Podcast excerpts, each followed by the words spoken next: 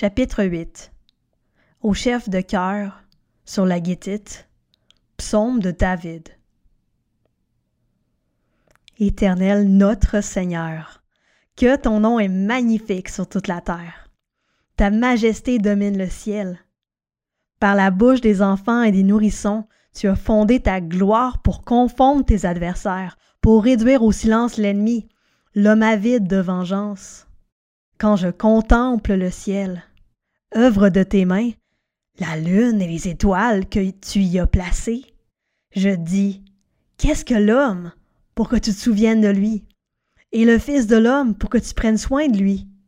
Tu l'as fait de peu inférieur à Dieu, et tu l'as couronné de gloire et d'honneur.